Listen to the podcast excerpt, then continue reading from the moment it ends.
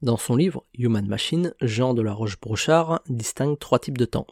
Le temps productif, le temps interactif et le temps inductif. Le temps productif, c'est celui que l'on prend pendant lequel nous sommes productifs. C'est logique. C'est le moment dans notre journée où nous travaillons sur nos tâches du jour pour avancer sur nos projets. Le temps interactif, c'est celui que nous passons avec les autres. C'est ce qui arrive forcément dans la journée, lorsqu'on échange avec un collègue, un client ou avec nos abonnés sur les réseaux sociaux. C'est du temps que nous devons prévoir également puisque aussi important que le temps productif. Et le temps inductif, eh bien, pour le dire autrement, c'est le temps pendant lequel nous nous reposons.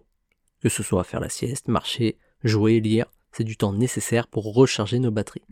Et l'idée consiste donc à s'organiser en tenant compte de ces différents types de temps, mais aussi de son énergie au cours de la journée.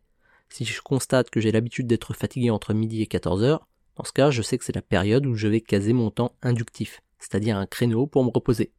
Si je constate que je suis à fond entre 15 et 18, dans ce cas, ce sera mon temps productif, et je garde le temps interactif pour le début de la journée, pour échanger avec les autres tranquillement.